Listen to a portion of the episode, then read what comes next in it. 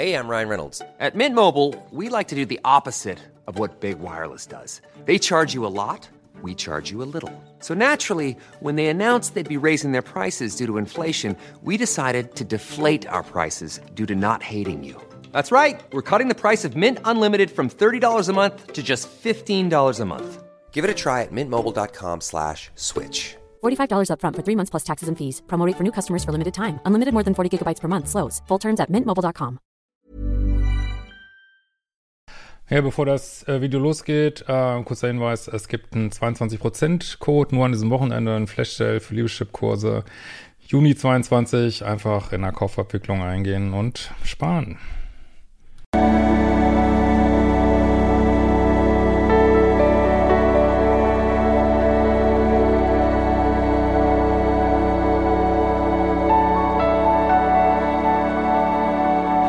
Ja, hallo ihr Lieben, es ist dann schon mal und Diplompsychologe. Und diesmal wieder die Themen Dating, Beziehung und Lieben. Heute ein ganz wichtiges Thema, vier Gründe, warum du dich so schwer tust in sicheren, gesunden Beziehungen. Ähm, vielleicht kennst du das Thema, wenn du schon länger bei mir bist. Also du hast äh, so eine Liebeschip, der so auf toxische Beziehungen ist, ziehst sie immer wieder an. Diese Männer, diese Frauen, äh, die nicht gut tun, Hot and Cold spielen und ich weiß nicht was. Und dann hast du es irgendwann verstanden, diese Menschen nicht mehr zu daten, erkennst auch vielleicht Menschen, die bindungssicherer sind, gehst in diese Beziehung rein. Und ähm, ja, fühlst es dann nicht, ne? Die ist dann irgendwie zu langweilig und dann denkst du, vielleicht muss ich doch wieder äh, toxische Beziehungen oder vielleicht ist das mein Ding. Machst es vielleicht sogar wieder, fällst wieder auf die Schnauze, sagst wieder, nee, ich will doch gesunde Beziehungen, gehst wieder rein. Ist wieder langweilig. Äh, woran liegt das? das ist übrigens einer der schwierigsten Steps, glaube ich, das Muster ganz hinter sich zu lassen, ist ähm, ja gesunde Beziehungen auf eine andere Weise zu sehen, dass sie nicht äh, irgendwie defizitär wären, sondern eigentlich was was was Wunderbares. Und ähm, genau, vielleicht bist du auch noch gar nicht an diesem Punkt und hast es noch gar nicht probiert mit einer gesunden Beziehung. Da denkt man vielleicht noch, ist ja das Coolste überhaupt, aber ist es eigentlich auch, aber hm, ist erstaunlich schwierig. Könnt auch mal gern kommentieren, ob ihr das kennt. Ja, der erste Grund ist natürlich Gewohnheit, also das, was du erlebst in der Kindheit. Du, häufig hast du in der Kindheit ja dann schon ähm, Drama, Action, Papi nicht verfügbar, Mami nicht verfügbar, äh, keine Ahnung, äh, vielleicht narzisstische Muster, co-abhängige Muster, Drogen, you name it, keine Ahnung. Und äh, alles, was man in der Kindheit erlebt, verbindet man halt mit Liebe auch. Man gewöhnt sich dran und es hat so einen gewissen Stallgeruch.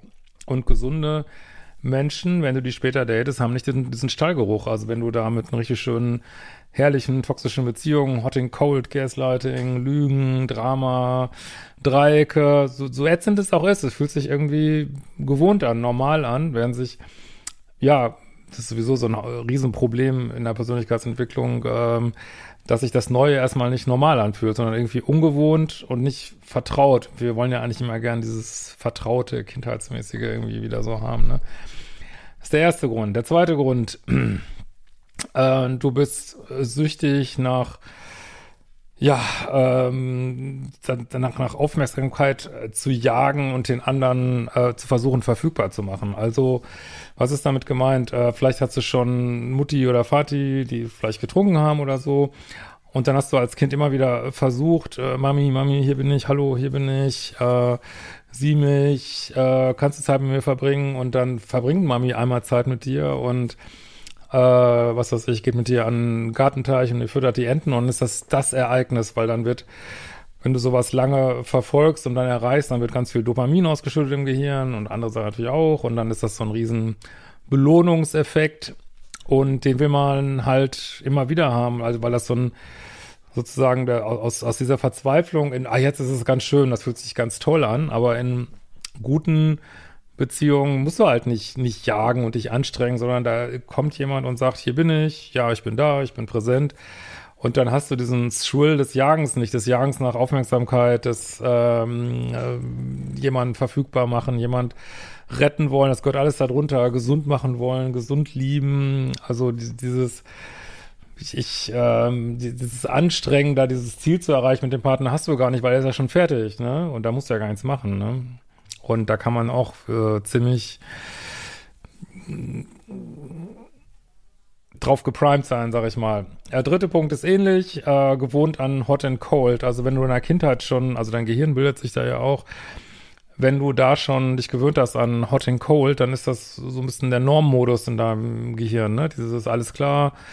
Äh, du gewöhnst dich auch an relativ, ähm, also in toxischen Beziehungen kann man das, soweit ich weiß, auch nachweisen, dass diese bestimmte Hormone sehr stark ausgeschüttet werden, Neurotransmitter, äh, Stresshormone auch, aber das macht halt so ein Gefühl von, es ist was los, Action und ähm, ja, und, und was weiß ich hier, das, das Leben macht einen Sinn, äh, ich fühle mich, äh, diese ganzen Sachen.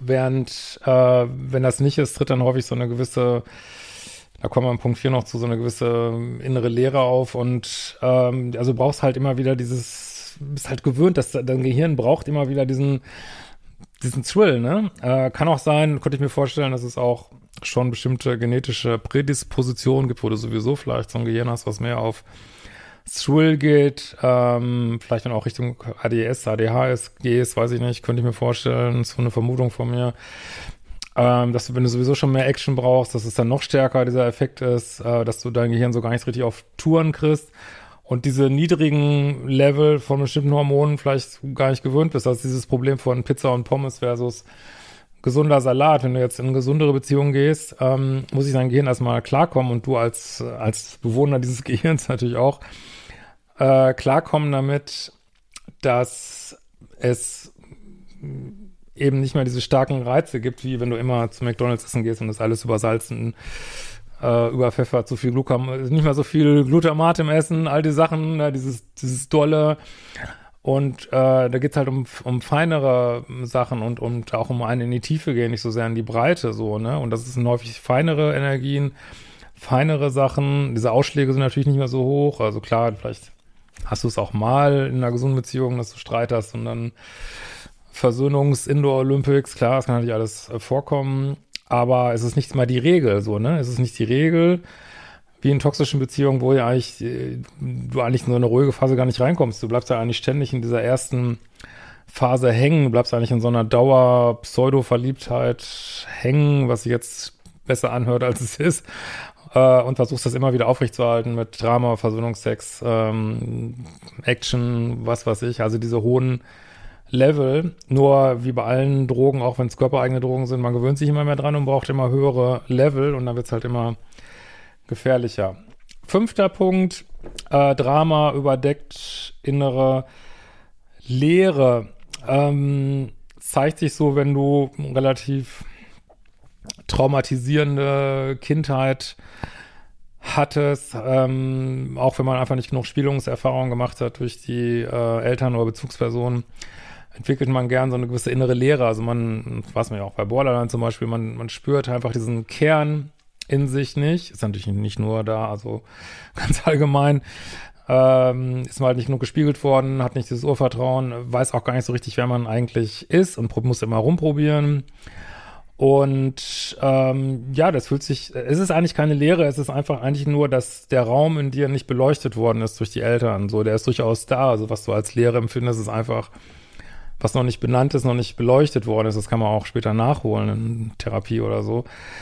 Und äh, aber es fühlt sich eben häufig an wie eine innere Lehre, was sehr unangenehm ist. Und wenn eins gut innere Leere überdecken kann, ist es Drama. Drama ist einfach das perfekte Pflaster. Wenn du, du im Drama bist, dann kannst du drüber nachdenken, warum hat Hugo nicht geschrieben, warum hat Elisabeth nicht geschrieben, äh, warum kriege ich plötzlich keine Nachrichten, warum ist jetzt das, warum werde ich angemerkt, warum werde ich kritisiert, äh, warum wird gesagt, äh, bist die tollste Frau meines Lebens und ich werde morgen verlassen, warum, warum, warum, da kann ich ewig drüber nachdenken und es beschäftigt mich und es ist äh, sehr abwechslungsreich und äh, auf so auf so eine dunkle Art abwechslungsreich ähm, und äh, verhindert, dass ich mich mit dieser inneren Lehre auseinandersetzen muss, was sehr unangenehm sein kann, aber natürlich sehr heilsam, weil das ist natürlich immer nur ein Pflaster, dieses Drama, da halt ja nichts.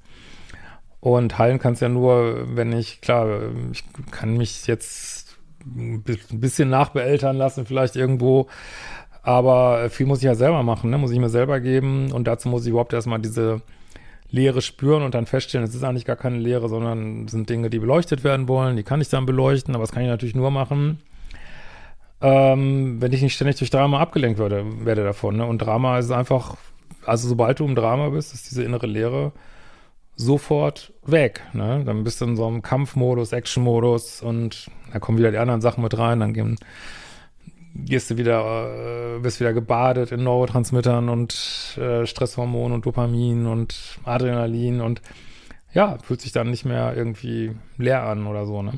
Gut, diese vier Punkte sind natürlich jetzt nicht ähm, komplett unabhängig voneinander. Wird vielleicht klar, dass die auch ineinander reinspielen. Aber ja, ich hoffe, ich konnte dir ein paar Impulse geben. Sonst schau auch gerne mal in meine Kurse rein, äh, wenn du da dein Liebeschip ähm, verändern willst. Und ja, habe ich noch was vergessen? Hoffe nicht, sonst fragst du in den Kommentaren oder stell mir deine Fragen über ein Formular auf liebeschip.de. Ich freue mich auch immer, ich sage das immer zu selten, äh, für den Algorithmus auch sehr hilfreich, wenn du meinen Kanal abonnierst, ähm, likes, kommentierst, ähm, wenn du sagst, boah, Hemschi macht immer so geilen, kostenlosen Content, möchte ich gerne unterstützen, lass, kannst du mir auch gerne so ein super Thanks äh, hier lassen oder eine Kanalmitgliedschaft, freue ich mich enorm drüber. Und wünsche euch noch schöne Pfingsten und wir sehen uns bald wieder, ihr Lieben.